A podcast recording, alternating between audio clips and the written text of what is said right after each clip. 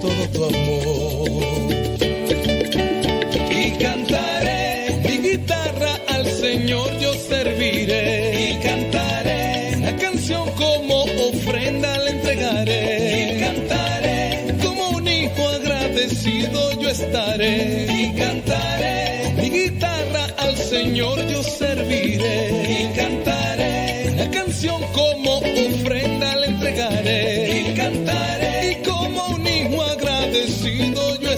Y cantaré, Señor, para ti yo cantaré. Y cantaré, mi Dios, solo a ti yo alabaré. A ti, Señor.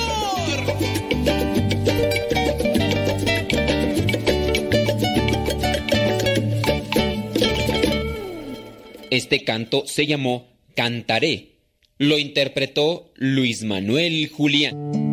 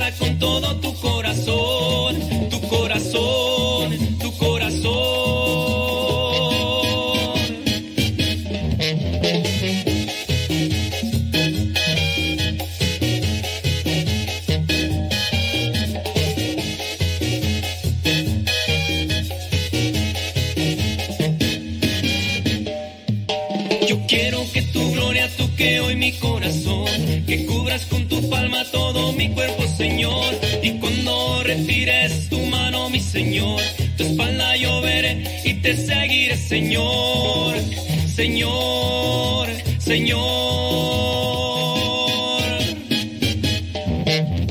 Baja y sube la presencia del Señor. Goza y danza con todo tu corazón. Baja y sube la presencia del Señor. Goza y danza con todo. Tu corazón,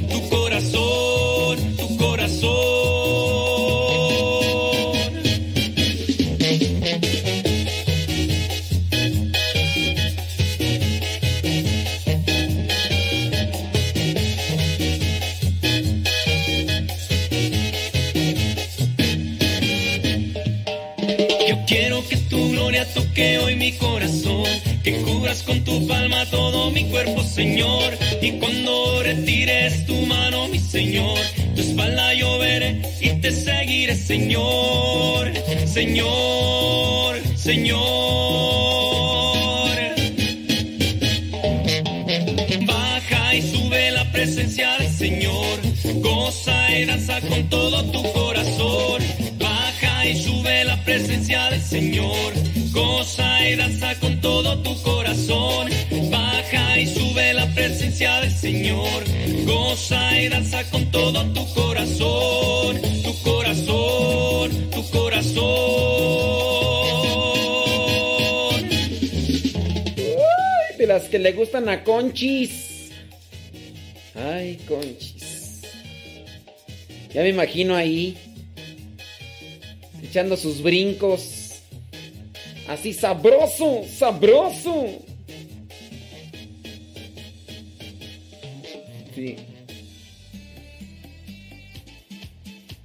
Ver, déjame ver aquí. Déjame ver. Deja agradecerle a una de las personas. Mm. Ándale, tú sí sabes.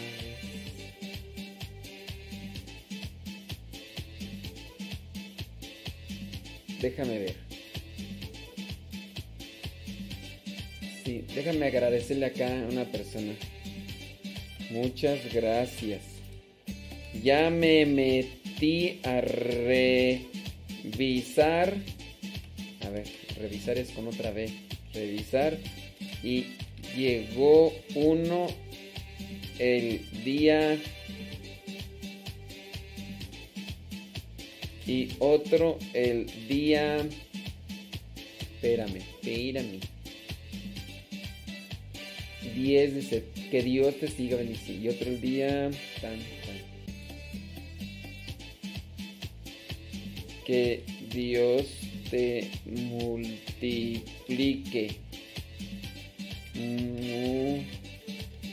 Muchas gracias. le estoy agradeciendo a las personas que, ya, que hizo este dos, dos donativos el 10 de septiembre y el 10 de octubre para lo de Radio Cepa, hombre, el proyecto ese que traemos ahí que nos estamos se está construyendo allá y es que no solamente es la cabina. Estamos ahí acomodando también lo de la luz que no estaba. Eh, los baños tampoco no estaban. En la casa donde vamos a estar, pues ahí estaba puro cascarón. Ya alguien, una familia nos regaló un, un refrigerador nuevecito. Muchas gracias. Y los mismos hermanos ahí están escarbándole para hacer la instalación de la luz.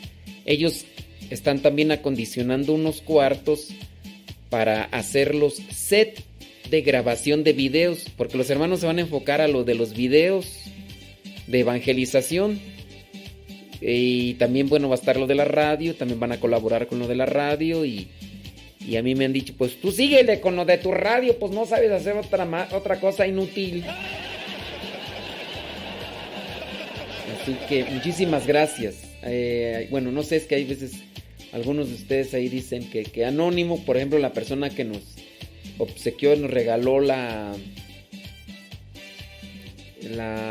el refrigerador dijo anónimo, anónimo, anónimo y pues yo yo se los agradezco mucho. Ya, ya si ustedes también nos quieren apoyar con este con, con este proyecto dice de nada, Padre muchas gracias a usted y seguiremos apoyando. Dios les bendiga, ¿eh? Pues ustedes saben pues que aquí aquí andamos pues, o sea, en, las otras estaciones de radio pues no, no me pagan. Antes yo tengo que estar ahí colaborando con ellos con tiempo para lo de radiotón de los de ellos. Pero eso pues a mí no, nada, pero me dan espacio para estar en las estaciones y creo que así hemos podido llegar y llegamos a más personas, esperando que, ¿verdad? El, el mensaje. Sabemos que aquí en, en Radio Cepa están los los que les ha gustado más allá del programa y de la opinión y nos siguen también porque, pues quién sabe, yo creo que son ustedes masoquistas. ¿eh? les gusta, a veces, no, no, no, les gusta, ¿verdad? Pero a veces yo sí me, sí me porto bien mula, sí es cierto, sí es cierto. Ay, una disculpa. No sé, a ver si si para diciembre ya a lo mejor nos cambiamos de, de casa, a lo mejor. Puede ser, puede ser. Ahí andan los hermanos allá trabajando y todo lo demás. Bueno, si, si gustan apoyarnos y pueden también, entren ahí a radiocepa.com, le dan clic ahí donde dice lo de donativo y ya. Y si no, mándenme un mensaje ahí a, al WhatsApp y de Radio Cepa o también en su caso, si es que tienen el del Evangelio y ya, si en su caso quieren hacer, si quieren mandar, algunas personas no les doy mi nombre para el donativo, ¿por qué? Porque yo casi no salgo y no quiero salir, no quiero salir, en su caso está uno de los hermanos que me está ayudando eh, y lo hemos puesto al, hermano para que el hermano vaya, en su caso, a retirar el dinero que, ustedes generosamente nos comparten y nos para ayudarnos en la construcción de de aquel lugar para lo de la radio. Y por eso es que yo les doy el nombre del, del hermano para aquel que tiene más libertad. Yo pues si no estoy al aire estoy editando estoy programando. Y ustedes bien pues es lo que les comparto pues ahí en lo del diario misionero porque a lo mejor habrá personas que no me la creen y piensan que tengo mis tiempos libres y, y la verdad es que, que no. No, no, a veces no. Ni, ni dormir a gusto. Y ahorita me está doliendo ya mis rodillas y yo sé por qué me están doliendo porque no hago ejercicio, no hago caminata. Hace unos días hice ejercicio. Hace unos días hice ejercicio y pues nomás esos días. De hecho ahí lo pongo cuando, cuando en el diario misionero, cuando hago ejercicio, les digo, anda haciendo ejercicio. Y ya tiene rato que no. Y aquellos días hice porque ya también me estaban doliendo mis rodillas. Así que esto, esto que estoy sintiendo ahorita es como que, hey, vejestorio, ponte a hacer ejercicio, vejestorio. Esa es la cuestión. Bueno, pues muchas gracias a todos los que eh, han estado colaborando de una y otra manera. Ahí, que pasan ahí a radiocepa.com y le dan clic. Y si no, manden un mensajito. Nada más ténganme paciencia porque pues como yo aquí controlo todo aquí, pues ahí estamos. Déjame ver por acá. Saludos, saludos. Billy Tobar Machado. Eh, saludos, gracias. Desde Ándele, sí, muchas gracias. Ándele, pues. Bueno, pues ahí está. Déjenme una rolita y acomodo esto para comenzar con el programa como tal. De todo un poco.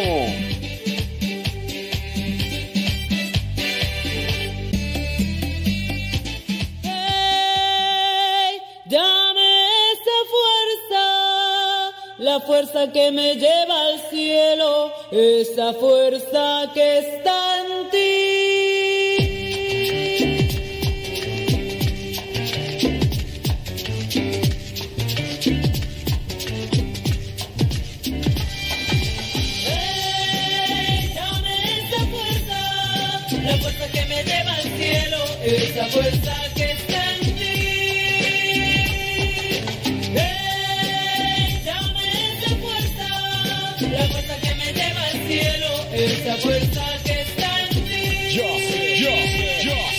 levanto con la cara en el suelo. No tengo trabajo, no tengo ningún consuelo. Solo tengo deudas y muchas preocupaciones. Pues día a día cargo con las mismas sensaciones. Mi vida iba para abajo, es lo que yo había visto. No conocía al Mesías, el Señor llamado Cristo. Solamente hablaba de dinero y de pobreza. Hacía lo que fuera por llevar pan a mi mesa. Pero me olvidaba de quién era en realidad. Sentía que el dinero era mi felicidad. La maldad llenaba mi corazón sin parar. El veneno recorría mi alma al caminar. Pero me di cuenta de que alguien arriba estaba viendo. Ángeles y demonios por mí estaban combatiendo. Es verdad lo que te digo, hermano, no te estoy mintiendo que el amor de Jesucristo por ti siempre será eterno. La fuerza que me lleva al cielo, esa fuerza que está en ti. dame esa fuerza, la fuerza que me lleva al cielo, esa fuerza Lléname de energía, lléname de tu entusiasmo. Llévame de tu mano la cual a veces he soltado. Nunca le he olvidado, por eso vengo a tus brazos. Y como todo hijo, mucho me he equivocado. Rescátame del mundo, lléname de tu amistad. La que nos dice cómo obtener buena vida.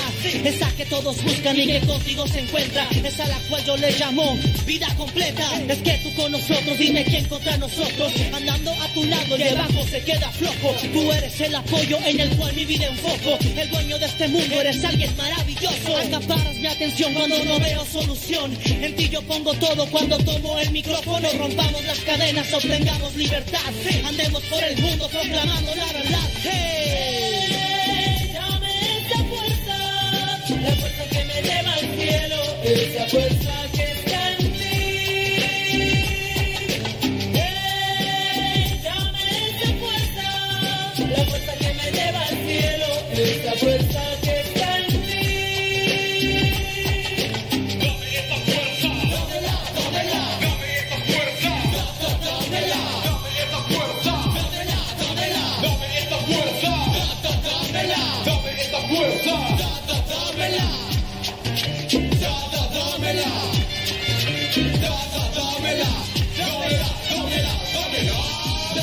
fuerza que me llena, dame de esa fuerza que me eleva las estrellas. Puedo yo sentir como tu fuego me quema, mientras lo transmito en el micro con mi playback. Originales en la escena, poniendo aquí la muestra. Everybody put the. Vamos a darle fiesta al que me puso aquí, al que me da la fuerza para cada día seguir. Ya. Él es quien me da la fuerza de seguir en la tarima, de escribir con gozo rimas. Él es el que me reanima cuando no encuentro salida, pues claro, es el mejor y me llena con su amor. Lo bueno que yo tengo se lo debo al Big Boss. Esto es dedicado a mi padre con todo el corazón. Sé que a veces me desvío del camino y me meto en varios líos, pero siempre está ahí para recibirme a mí. Soy un simple aprendiz que a veces no entiende, que a veces no comprende, porque me siento en la soledad. Si abro bien los ojos, a mi lado tú estás. A mi lado tú estás, tú me has dado el poder, tú me has hecho crecer. Si yo estoy contigo, todo puedo. Si yo estoy contigo, el enemigo está en el suelo. Si en el camino yo tropiezo, me das de tu fuerza para salir de su ileso. Sé que en ti puedo confiar, que en las buenas y en las malas, tú ahí estarás, nunca me fallarás. Esto es especial, gracias a ti, papá. Sí, jaja, movimiento Rafa con la fuerza que está en ti. Original Records. Pateemos la mentira que a muchos hipnotiza. Dame esa fuerza, la fuerza que me lleva al cielo, esa fuerza que está en ti. Hey, dame esa fuerza, la fuerza que me lleva al cielo, esa fuerza que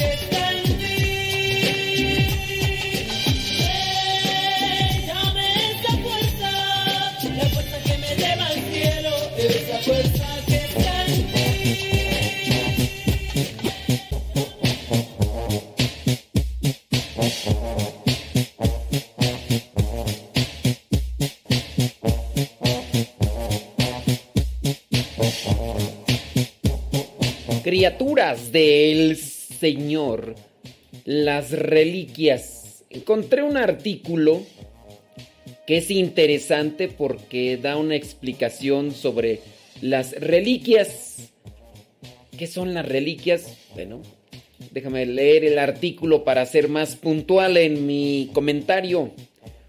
Una de las tradiciones que más se ha mantenido durante los siglos y que también pueden generar interrogantes en las personas, especialmente en los que no son creyentes, es porque los católicos veneran las reliquias de los santos o de los beatos. Venerar. Basta yo creo ir a la etimología de la palabra porque hay algunos que confunden venerar con adorar. Y no, vamos a ver, etimología de venerar. Muy bien, vamos a ver qué es lo que nos dice. Venerar. Dice, ¿dónde está? Aquí está, mira. El diccionario de etimologías dice, la palabra venerar significa demostrar gran respeto. La palabra venerar viene del latín venerar, mostrar devoción por algo, mostrar gran respeto. Es respeto, venerar.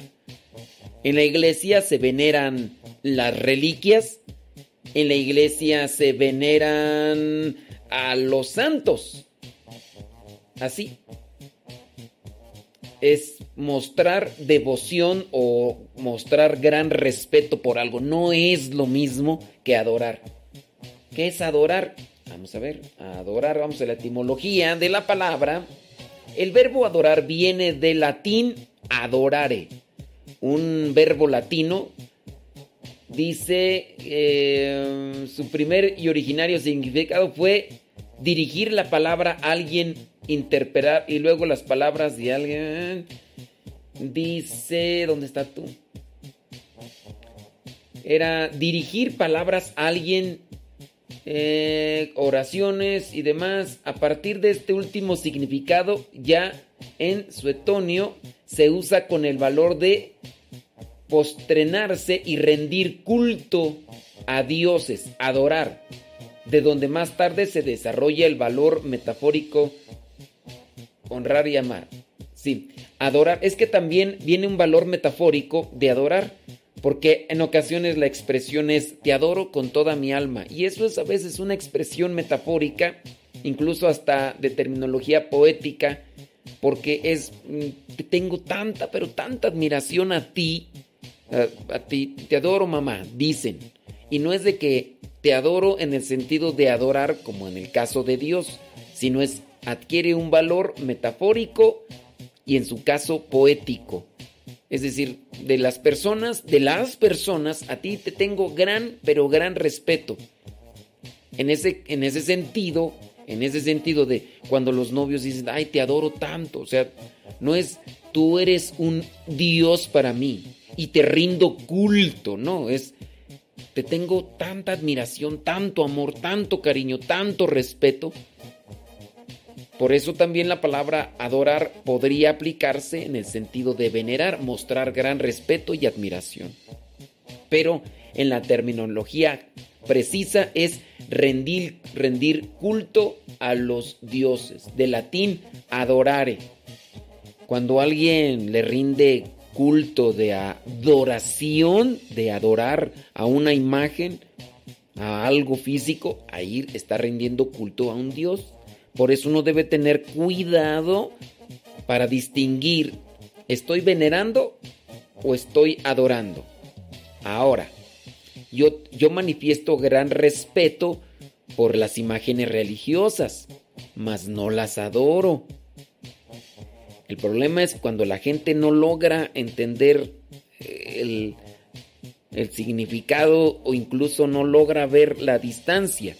Te voy a poner un ejemplo. Cuando la persona ya está adorando a una cosa física como si tuviera vida, la persona incluso sería capaz de hacer cosas bárbaras. El ejemplo que les he puesto yo constantemente, llega una hermana misionera a un pueblo, va a realizar su misión y entonces eh, tenía un tiempo libre y se acercó allí a la capilla y se dio cuenta que la imagen del santo patrono estaba sucia. Dice, pues voy a limpiar la imagen que refleja lo que vendría a ser la figura de aquel hombre que entregó su vida por Dios, que es un héroe de la fe, ¿no? Estaba toda polvosa, agarra un lienzo de tela, lo humedece y empieza a quitarle el polvo que tenía la imagen del santo patrono en aquel lugar. Llegó una señora y se horrorizó al ver que la misionera estaba limpiando la imagen del santo patrono. Sale corriendo, comienza a tocar las campanas de manera precipitada. Empezó a llegar el pueblo y ella comenzó a compartir lo que sus ojos habían visto. Entraron a ver y testificaron que en realidad la misionera seguía limpiando y no sabía el por qué estaban tocando las campanas, pero pensó que había una actividad de la cual no le habían eh, enterado. Y entró la gente enardecida con intención de agarrarla, desgreñarla, azotarla, lapidarla y quemarla viva porque se había atrevido a tocar la imagen del santo patrono, lo cual eso no era posible dentro de sus creencias, las creencias de esta gente, porque pues estaban tocando al santo patrono una mujer y dentro de la creencia de las personas de este pueblo no no tenía. Entonces, ahí sí sabemos o distinguimos que hay una fe distorsionada que las personas han tomado a la imagen como si fuera un ídolo. Y eso es, una realidad. esto fue lo que sucedió en, en cierto lugar de la Mancha. En cierto lugar de la Mancha. ¿Ok? Bueno, entonces hay que distinguir venerar y adorar. Y hay que tener una dirección clara para no confundir y no tergiversar nuestra fe. Regresemos al punto del que estamos hablando de las reliquias de las reliquias. Mm, se hizo la entrevista al custodio de reliquias y director del Ministerio Tesoros de la Iglesia, el, parlo, el padre Carlos Martins, que lleva los restos de varios santos a Estados Unidos para que sean venerados. El sacerdote, padre Carlos Martins, señaló que en las reliquias son objetos físicos que tienen una asociación directa con los santos o en su caso con nuestro Señor Jesucristo precisó que la palabra significa fragmento, reliquia o remanente de una cosa. Eso significa la reliquia. El padre Martín se explicó que las reliquias se dividen en varios tipos, como las de primera clase, o también llamadas de primer grado, que son el cuerpo o los fragmentos del cuerpo de un santo. Puede ser, sí, carne, hueso o sangre. Indicó que también están las que son de segunda clase o segundo grado, que son algo que le perteneció al santo como una camisa o un libro o los fragmentos. Entonces, segundo grado o segunda clase puede ser una camisa, un libro o fragmentos de esto. Primer grado, en su caso, carne, hueso, algún, podría ser también, sí, sangre, carne o hueso. Eso es de primer grado, porque están las reliquias, ¿no? Está, el tercer grado o tercera clase, que son los objetos que el santo tocó o que han sido tocados por una reliquia de primera o de segunda clase. Entonces, hay reliquias de primer grado, segundo grado, tercer grado. Primer grado, huesos, carne o sangre. Segundo grado, los objetos que tocó el santo.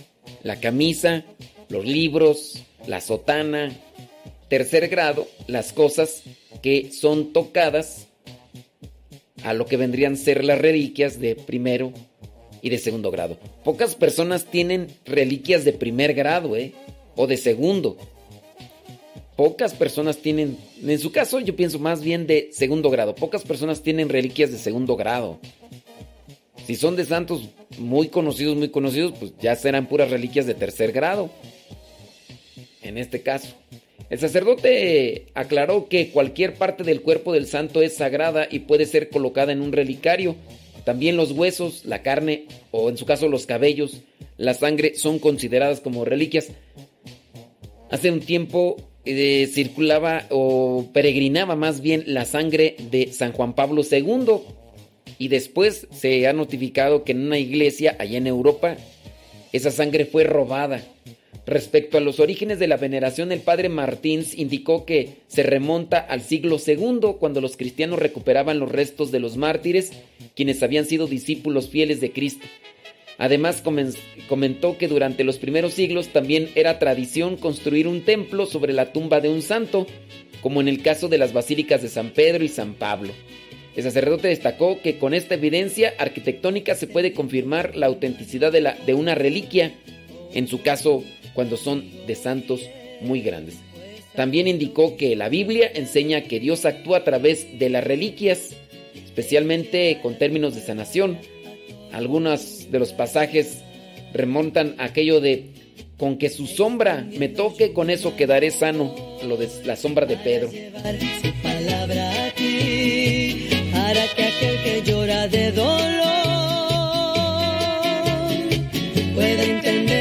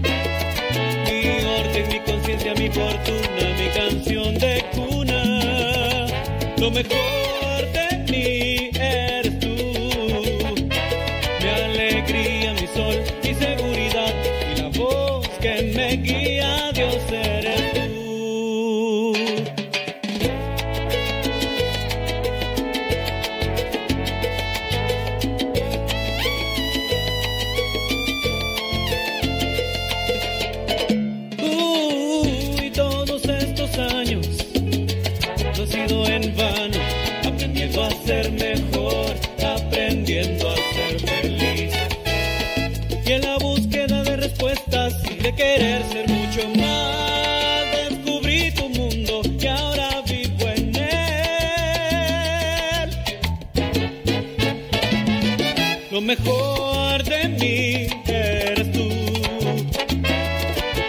Mi orden, mi conciencia, mi fortuna, mi canción de cuna. Lo mejor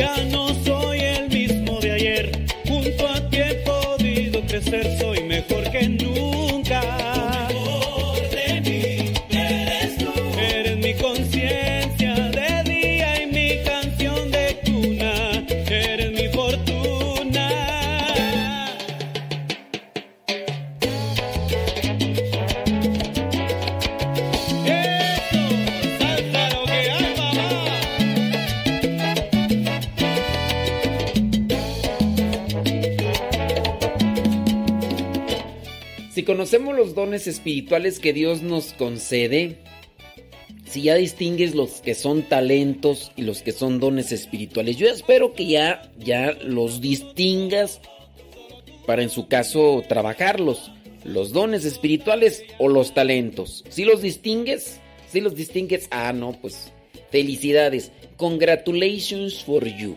Ya hemos hablado mucho de eso, yo no quiero meterme nuevamente en ese tema por ahora. Si, si tú pudieras, en este caso, solicitar un don espiritual y que Dios te lo concediera, ¿qué don espiritual le pedirías? Fíjate muy bien, ¿eh? Un don espiritual, no un talento.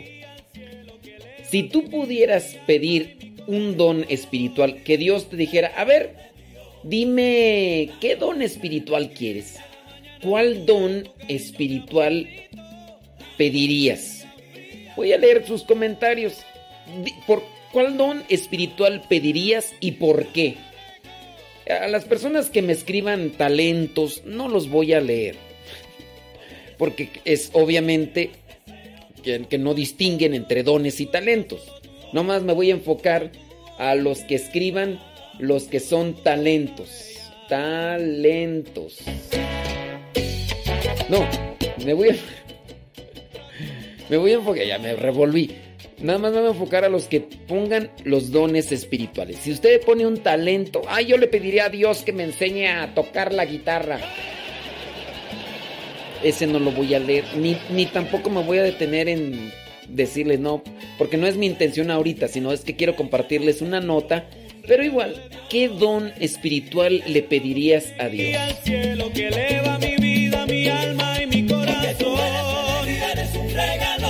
Dios, la voz que me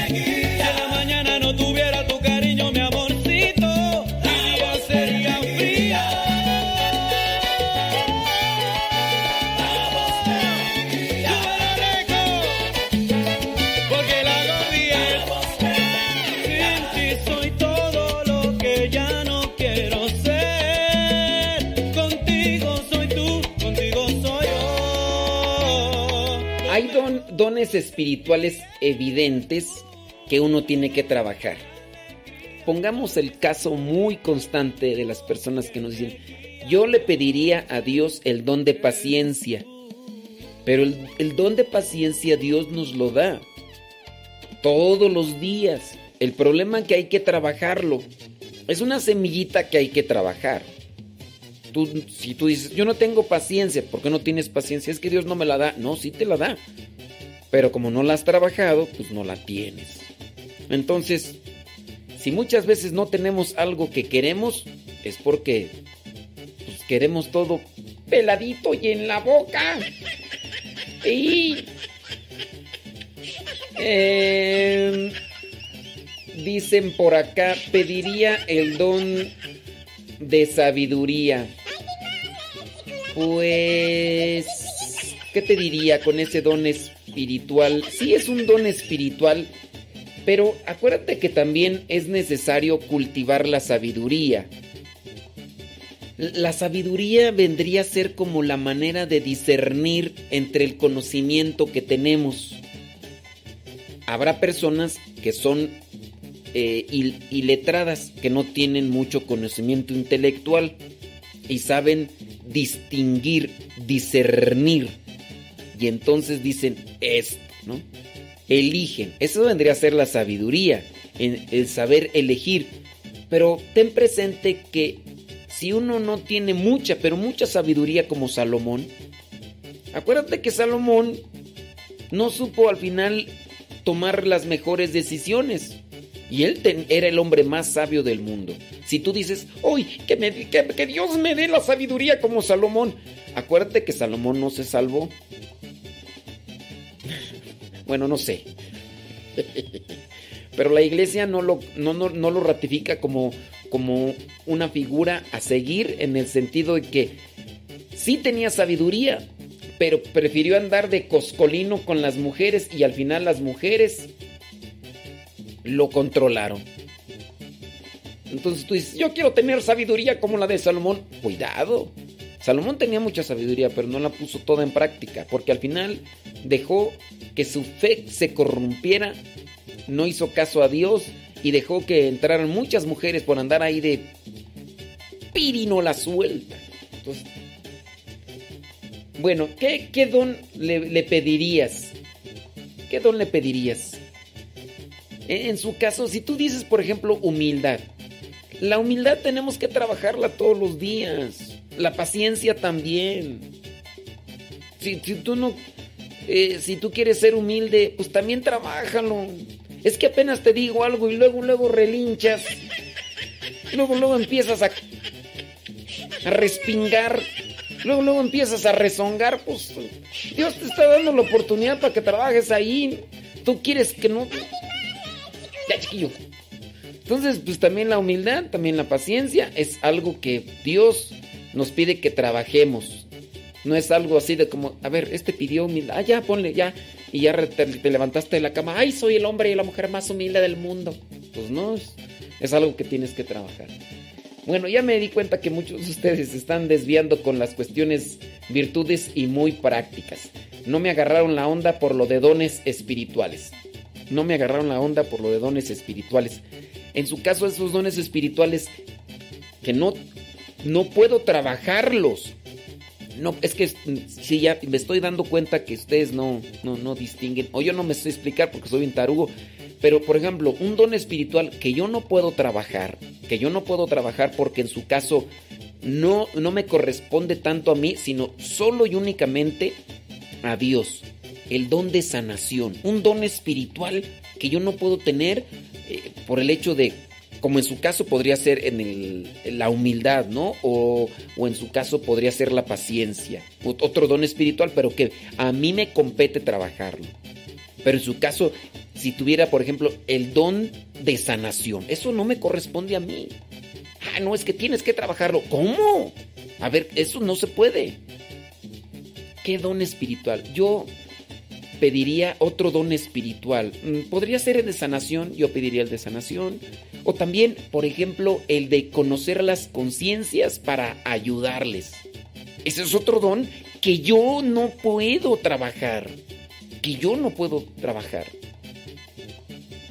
Y en su caso dicen que el padre Pío lo tenía y con él conocía la conciencia de las personas y le decía, te hace falta este otro pecado, no te hagas, así te vas para allá y para acá. Entonces, si se fijan, muchos de ustedes todavía como que no, no han clasificado muy bien así los dones espirituales que como tal no dependen de nosotros, aunque en parte sí, porque Dios no me puede dar un don espiritual si, por ejemplo, yo no soy humilde. Entonces debo trabajar en la humildad como la puerta de las virtudes, también para que Dios me conceda algo que necesito. Pero también tengamos presente que Dios concede dones espirituales no solo y únicamente a las personas sacrosantamente santas, sino a las personas que están en disposición y para que también Dios se manifieste. Habrá una persona que no está bien convertida, pero que Dios le concede un don espiritual y entonces Dios trabaja por medio de esa persona esperando que también la persona se convierta. Bueno, el sacerdote Diu Longenecker escribió en su blog una experiencia que conoció sobre otro sacerdote con un don particular, un don espiritual. Este sacerdote tenía el don de poder mirar a las personas fallecidas. Dice, un amigo de su hermano, eh, Daryl, dice, vamos a llamarlo, lo llamaremos Henry porque no quiere dar a conocer el nombre del sacerdote. no, él dice, bueno, a ver, déjame ver, que no quiere dar a conocer el, nombre de las personas. Dice, eh, lo llamaremos Henry. Murió repentinamente en un accidente aéreo y estaba molesto porque aunque Henry era un creyente, estaba lejos de Dios cuando murió. Entonces el padre John dijo, tenemos que tener una misa de requiem por Henry. Entraron a la iglesia y cerraron la puerta por razones de privacidad. Otro sacerdote, lo llamaremos el padre George, celebró la misa. Henry tenía unos 20 años Tenía poco más de cinco pies de altura, con un mechón de cabello rubio y una cara ancha con pecas. En el momento de la comunión, Daryl estaba llorando y sintió que Henry estaba allí a su lado y que Henry estaba inquieto y perturbado. Daryl le dijo a Henry que no se asustara. Rezaban para que él se encontrara con Jesús.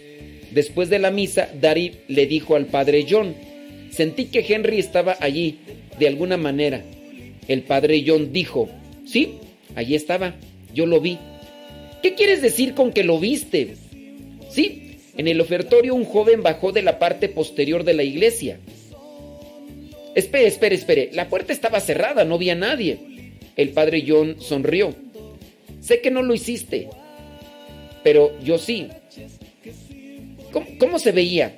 Eh, un poco más de cinco pies de altura, con una cara ancha y pecosa y un mechón de cabello rubio. Ese es Henry. Pero no te lo describí. Eh, ¿Quieres decir que viste un fantasma? Vi a Henry tan sólido y tan real como, como tú. ¿Qué pasó después? Se arrodilló a tu lado en la comunión y después de la misa salió al extremo de la iglesia y subió a la luz de la mañana. El padre George dijo, Sentí su presencia, pero no lo vi. Estaba en mi mente cuando John lo describió. Ninguno de los sacerdotes conocía a Henry, que vivía en Estados Unidos. Esto tuvo lugar en Inglaterra. Dice el padre que relata esto. Historia verdadera, no exagero. Este sacerdote tenía un don, sin duda, muy especial guaraches del padre Amatuli que estoy recordando.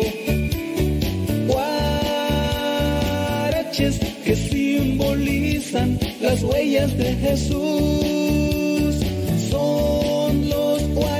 Del padre Amatuli que estoy recordando. Guaraches que simbolizan las huellas de Jesús.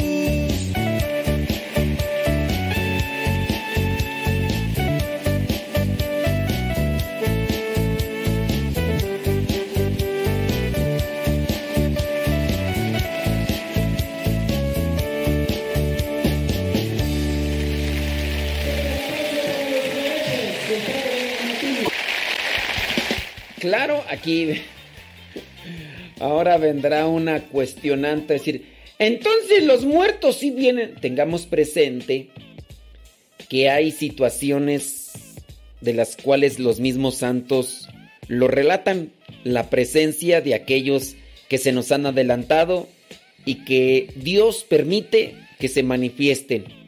Pero ciertamente cuando se manifiesten hay una paz, hay una tranquilidad. San Juan Bosco, en este caso también el santo doctor, ¿cómo se llama? Ay, se me ve el nombre. Bueno, hay varios santos que remarcan ese tipo de manifestaciones que se dieron porque Dios lo permitió.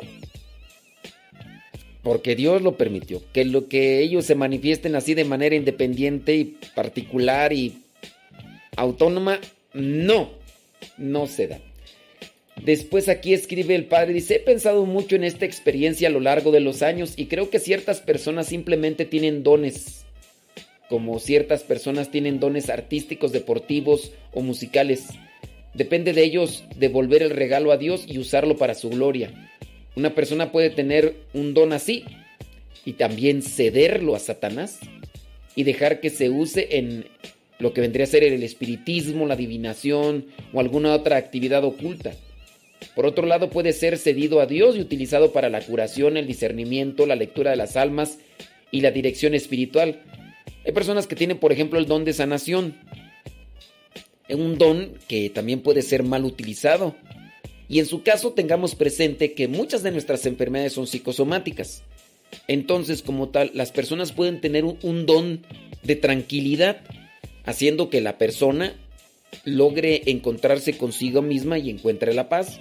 Y al encontrarse consigo mismo y encontrar la paz, entonces pudieran encontrar el alivio, aquello que tanto les aqueja y pensar así que una enfermedad como tal orgánica se quitó solamente por la imposición de manos o la oración, pero podría ser también el fruto de alguien que tenía ese don de transmitir paz y tranquilidad a una persona.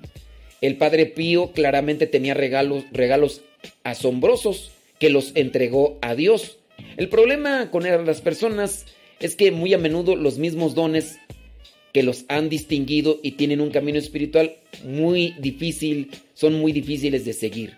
Nunca debemos buscar tales dones, pero si los tenemos debemos cederlos a Dios y permitir que el Espíritu los desarrolle a través de una vida seria de oración y santidad para que estos dones puedan ser transformados por el Espíritu Santo.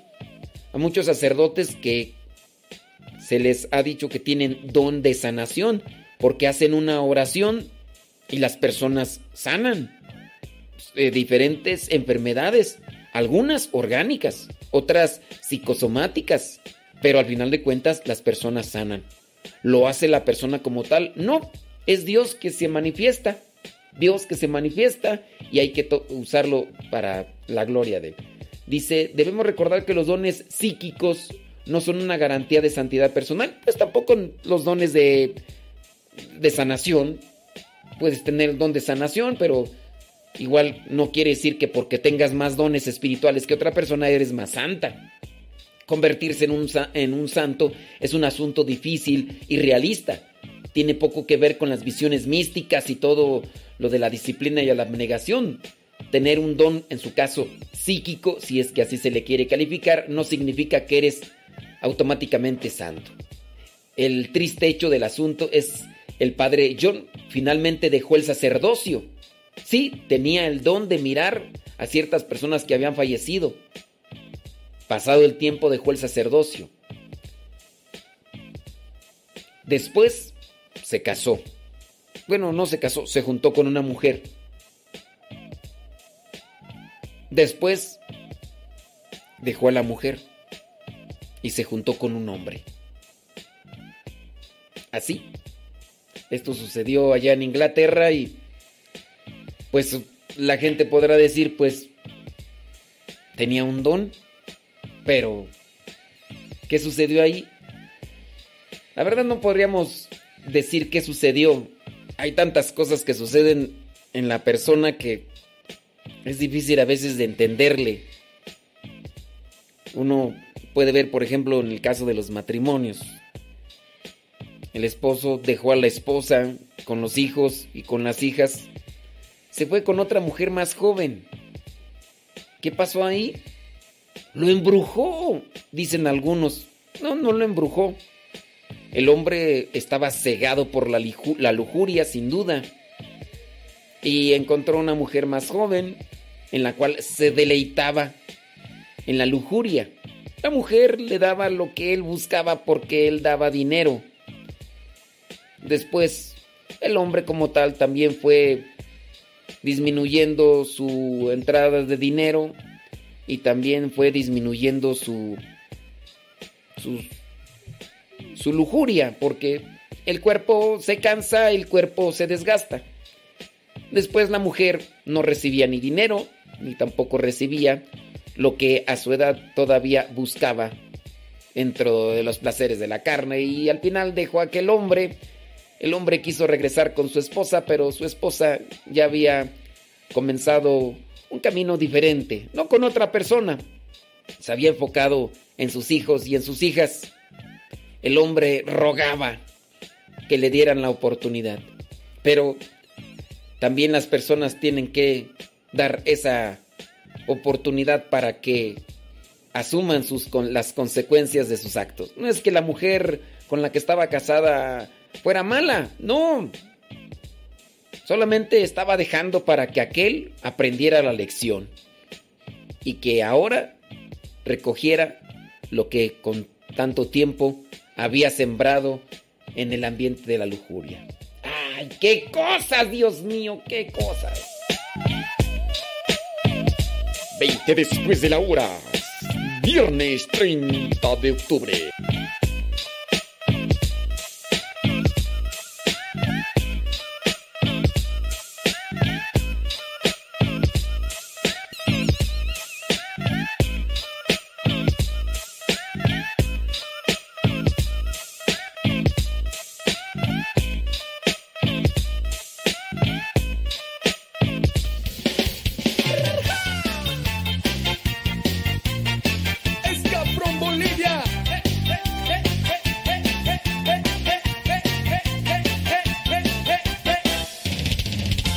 hermoso es escuchar que murmuran en tu contra y que critican tu forma de alabar. Pero qué bello es oír cuando hablan para vos, porque tu vida la entregaste a Dios. Pero qué tierno es que piensen de que somos unos locos, zanahorias, aleluyos y demás. Pero que super escuchar que empiezan a criticar por la forma en que nos gusta alabar. Yo, yo, yo,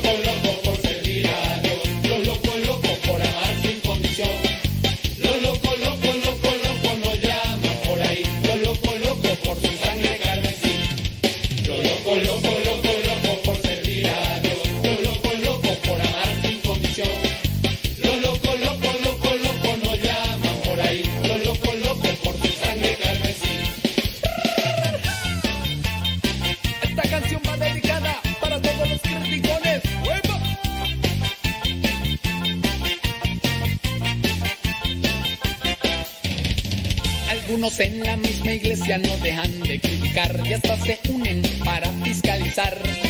El don de lenguas para ellos se quedó muy pequeñito, estén durmiendo, no dejan de hablar. Es que es igual que aquella vez en el arca de Noé, había animales de toda variedad. Algunos en la misma iglesia no dejan de rebuznar y hasta parecen el mismo animal. Los loco, loco!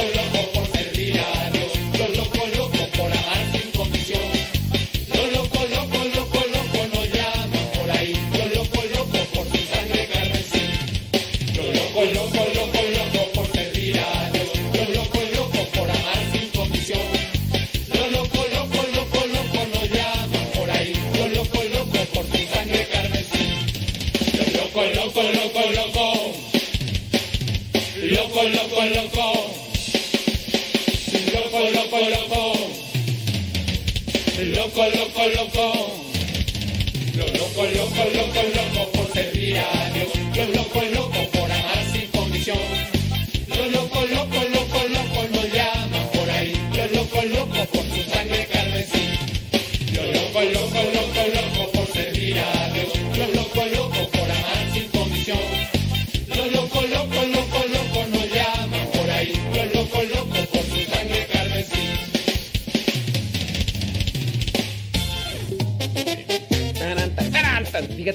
mirando ahí en varios portales católicos, porque pues me dedico también yo a, revisar portales católicos para encontrar notas, artículos y comentarios. Y estoy mirando en varios portales que recomiendan una película para los que no creen en la existencia del chamuco. Me llama la atención. Dice, la mejor coartada del diablo es hacernos creer que no existe. Qué cierta es esta frase. Este es un logro más grande, hacerle pensar a la gente que todo es parte de un mito, de un cuento, de alguien se inventó hace siglos para personificar el mal. El diablo existe, es real y te tienta a mí y a ti. Es feliz cuando caes en pecado, cuando luego de haber batallado por días, semanas o meses para no cometer el mismo error, te ve tropezar de nuevo. Se estrena una película y digo buenísima porque además de estar dirigida por el premiado director polaco, tiene una trama imperdible. Esta película, dice, nos transporta a finales del siglo XIX, donde un médico administra por error una sobredosis letal de una sustancia a una mujer joven y tras lograr escapar de su condena de muerte por haber administrado esa sustancia, empieza a experimentar no solo con el objetivo de controlar el dolor, sino de manipular las conductas humanas. Y bueno, ¿y qué tiene que ver esto? La película, eh, los interesados y, estará disponible dice, se espera que llegue, ok, apostémosle a un cine distinto, ok, no me dice nada, y de tener la valentía, no me dice nada. Pues recomiendan la película, pero no me da la de esa de la trama, por eso no digo, y si no le he visto la película, por eso no la recomiendo. Por eso no la recomiendo. Pero déjame checar acá en la otra página porque están recomendando esa película. One moment, please. Aquí está, mira. Ya encontré otra página. Dice... mm, eh, es la mejor película sobre el mal que puedes ver en Halloween. Dice, hay cierta tradición de ver películas de terror en el fin de semana o en los días de Halloween. Dice, esta película no es de terror, pero sí es inquietante. Explora el mal, juega con el desasosiego y reflexiona sobre lo mefis, mefistofélico. Dice, hay que verla hasta el final porque los últimos siete minutos da un giro sorprendente con una luz especial que lo cambia todo. Bueno, eh, la película dice que se estrena... Mm, Bueno, me llama la atención porque la distribuidora dice es Bosco Films. Es Bosco Films. Dice... La historia ambientada en Rusia, Austria y Polonia en el inicio del siglo XX. Es decir, dice de una reflexión soberbia científica anterior a la guerra, sus gases venenosos y sus 40 millones de muertos. Bordea grandes temas ligados al género ciencia ficción o terror sutil y gustará a quienes disfruten de ellos, sin ser nunca de verdad de estos géneros. Se parece más bien a un cuento, a las obras de C.S. Lewis, pero dan un giro, un giro inesperado. Esas son las películas que a mí me gustan, las que no las predices, ¿no? La tentación del mal es omnipresente, explica el director. El consumismo nos dice que no existe la tentación de nuestra nu- naturaleza en aceptarlo todo y consumir. Por supuesto, eso conduce a la catástrofe. La película da testimonio de que el mal a escondidas puede hacerse más fuerte en la sociedad portuguesa. Fíjate que yo por eso no me conecto. Si me dijeran, la película está realizada por fulano de tal y, que te diga, es, es católico, esto y lo otro, aquello, ah, entonces me da mi confianza, así como parecerán. Bueno, confío en que estos católicos hicieron una película buena, ¿no? Por ejemplo, la de la cristiada, que ya cuando me dijeron, la película la, la está produciendo fulano, sutano y la están dirigiendo así, ta, ta, ta, ta, ah, bueno, me dio confianza a mí. Y, y así, pero es que no me dicen si dijera, no, pues mira, la está produciendo este, o aquí y allá, o la están. Ah, es otra cosa. Dice, para ver la película con paciencia hay que asumir que el protagonista es malo, es un científico que se cree afortunado, especialmente protegido para, con soberbia y descaro, saltarse límites en sus investigaciones médicas. Dice, bueno, pues yo tendría que, que verla y y analizarla y, y todo lo demás. Eh, el doctor, bueno. Bueno, aparentemente es una película que es promovida por por una productora católica. Parece ser. Dice que ya la puedo ver, que solamente si pago 4, dólares con 63 y que el tiempo de, es de 48 horas. O sea, por 4 dólares con 63 centavos me permiten tenerla ahí 48 horas. Las veces que las quiera mirar en 48 horas. Pero está bien, ¿no? Sí, aparentemente es este. Pues bueno, vamos a checarlo. Vamos a checarlo. A ver qué después, a ver si la, después la podemos mirar y, y ya les decimos qué onda. Pero sí, aparentemente cine. Mm, es que los, los, los productores me deberían decir: ¡Ey, mira! Chécala esta película. A ti no te cobramos nada. Eche, mírala y ya recomiéndola, allí todo el rollo. Y así con más ganas les digo, ah, bueno, este, yo ahorita dime, ahorita lo, opino y, ya, pero... Si es que la miré en varias, varias páginas por ahí. Ay, ay, ay. Bueno, mañana en la hora del taco nosotros vamos a estar hablando sobre el Halloween, sobre todos los santos y demás. Y aquí tengo aquí un artículo que nos va a hablar sobre el Halloween y todo. Es algo pues que siempre estamos ahí remarcando y todo, pero pues como que es una cuestión de todos los años tener que hablar porque si hay personas que pues todavía no les cae el 20 y pues como que todavía dicen, no, pues qué onda, qué rollo ahí, qué, qué, se puede o qué. Me puse a pensar ahorita en lo del sacerdote, así de, estaría chido, ¿no? Mirar a los difuntos. Sí, estaría chido.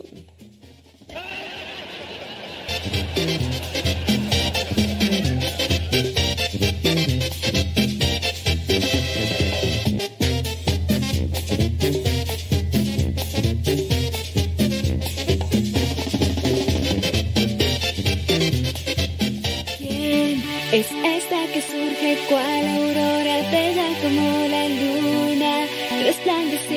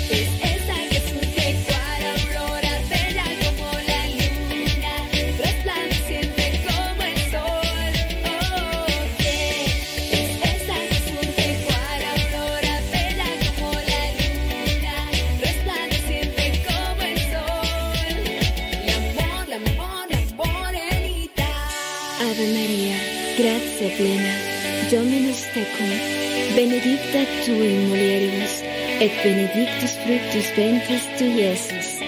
Santa Maria, Mater Dei, ora pro nobis peccatoribus, nunc et in hora mortis nostre. Amén.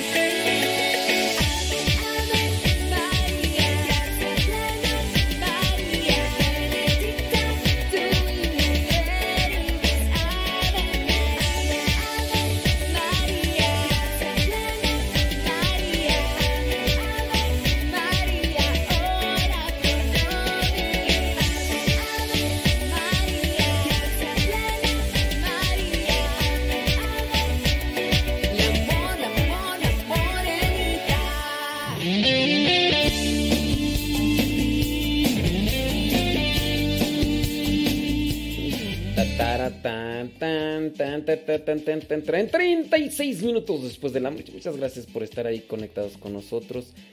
Ese rato preguntábamos sobre la indulgencia. El Papa Francisco ha autorizado alargar por todo el mes de noviembre, fíjense, pero es por cuestión de la pandemia.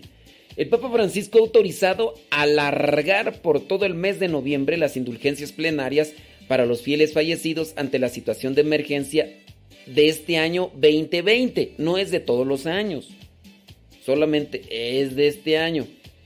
El comunicado dice, debido a la pandemia, dice, con unas adaptaciones especiales de obras y condiciones. El objetivo del Papa es la seguridad de los fieles que recuerda a sus seres queridos fallecidos con motivo de la conmemoración de los fieles difuntos el 2 de noviembre. Según un decreto publicado el 22 de octubre a través de la Penitenciaría Apostólica, el Vaticano ha recibido muchas peticiones de los sacerdotes este año para adaptarse a los tiempos de pandemia y por eso los cambios en las obras piadosas para obtener indulgencias plenarias aplicables a las almas del purgatorio. La Administración de Indulgencias de la Iglesia Católica en Roma explica que para obtener el perdón total o completo y evitar aglomeraciones donde están prohibidas, se estableció la siguiente durante más días del mes de noviembre, solamente por esta situación. Que la persona visite un cementerio y rece por los difuntos, aunque solo sea mentalmente. Antes era solo en días concretos, del 1 al 8. Ahora esos días pueden ser elegidos libremente por los fieles también pueden ser independientes entre sí. La indulgencia plenaria del 2 de noviembre, conmemoración de todos los fieles difuntos, para los que visiten una iglesia u oratorio y reciten allí el Padre Nuestro y el Credo. Puede ser transferida no solo al domingo anterior o posterior o al día de la solemnidad de todos los santos, sino también al otro día del mes de noviembre, libremente elegido por cada uno de los fieles. Los ancianos, los enfermos y todos aquellos que por motivos graves no pueden salir de casa, por ejemplo, a causa de las restricciones impuestas por la autoridad competente para el tiempo de la pandemia, con el fin de evitar numerosos fieles se aglomeren en lugares sagrados, podrán obtener la indulgencia plenaria siempre que se unan espiritualmente a todos los demás fieles. Cumplir con las cumplir las tres condiciones habituales o sea que para recibir la, indulgencia, confesión sacramental, comunión eucarística y oración, según las intenciones del Santo Padre, ante una imagen de Jesús o de la Santísima Virgen María. Recen oraciones piadosas por los difuntos. Entonces ahí está también otra de las formas por las cuales se puede conseguir la indulgencia plenaria. La penitenciaría apostólica recuerda que las oraciones tradicionales, por ejemplo, laudes, vísperas de oficio, difuntos, el rosario mariano, la corona de la divina misericordia, otras oraciones por los difuntos más apropiadas por los fieles.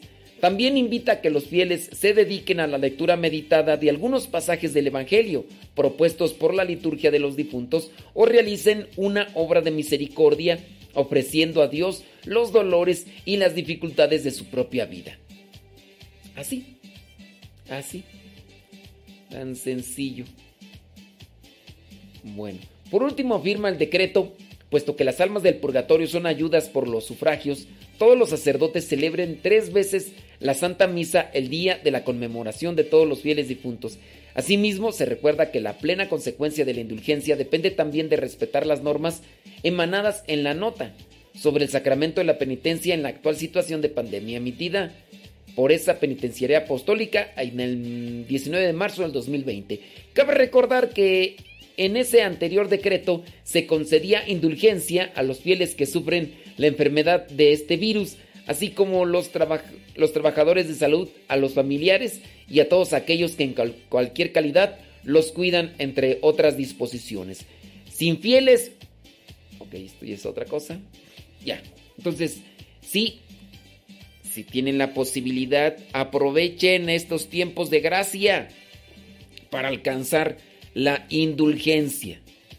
Para alcanzar la indulgencia, pero sí recuerden, requisito indispensable, estar confesados. Ojalá y tengan la oportunidad, la forma y ya. Em, muy bien. Dice, pero aquí no, aún no confiesan. Vénganse pa' aquí a Texcoco, ahí está el padre Roberto.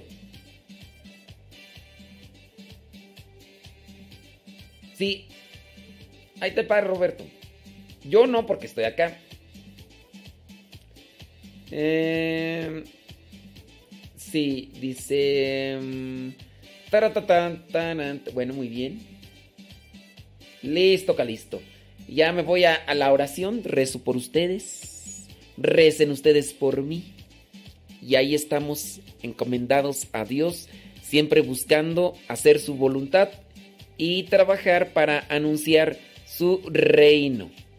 Entonces, durante todo el mes de noviembre, dice el Papa Francisco, aprovechen, aprovechen, ojalá y aprovechemos. Miren, yo sé que hay algunos de ustedes que a lo mejor le, pues yo pienso que no tienen esperanza pienso que no tienen fe. Les voy a decir por qué. Cuando uno ya pide indulgencia plenaria por el difunto, uno debe tener la esperanza que lo que ofrece y presenta la iglesia es una verdad. Por ejemplo, si tú pides indulgencia plenaria por un difunto, pues ya. ¿Eso qué significa? Que en mi fe y en mi esperanza, después de que yo pedí indulgencia plenaria, Dios ya le liberó de sus penas y lo llevó a su presencia. Eso significa que esa alma ya no necesita de nuestras oraciones porque ya no está en el lugar de purificación, sino que está ante la presencia de Dios. Y, y ya. Yo a veces es lo que les digo aquí a los hermanos. Digo, a ver, eh, seguimos pidiendo por nuestros difuntos, pero ¿para qué pedir si yo ya pedí indulgencia? ¿Ustedes no han pedido indulgencia por el hermano fulano tal que ya se nos adelantó? Yo ya pedí indulgencia por la mayoría de los que se nos adelantaron. Yo ya pedí por mis familiares, yo aprovecho las indulgencias. A ver, ya se me adelantó fulano y tal. Voy a pedir indulgencia. Y me preparo y listo. Pero... Y yo dice, no, pues vamos a pedir. Le digo, ¿para qué ya pedí indulgencia? Dicen, entonces no rezamos. Le digo, pues ya no lo necesita. Yo, yo, yo sí creo y tengo esperanza de que el Señor ya lo libró de, de la purificación del purgatorio. Porque si la iglesia me dice, pide indulgencia, ya, pues ya. Pero pues... Eh, sí, dice... Oh, qué madre. Y entonces hay que analizar eso, ¿no? Bueno, criaturas del Señor, pues ahí se los dejo. Ya me tengo que retirar. Dios me lo bendiga. Bueno, en unos 15 minutos más regresamos. En 15 minutos más regresamos con el programa Evangelizar sin tregua.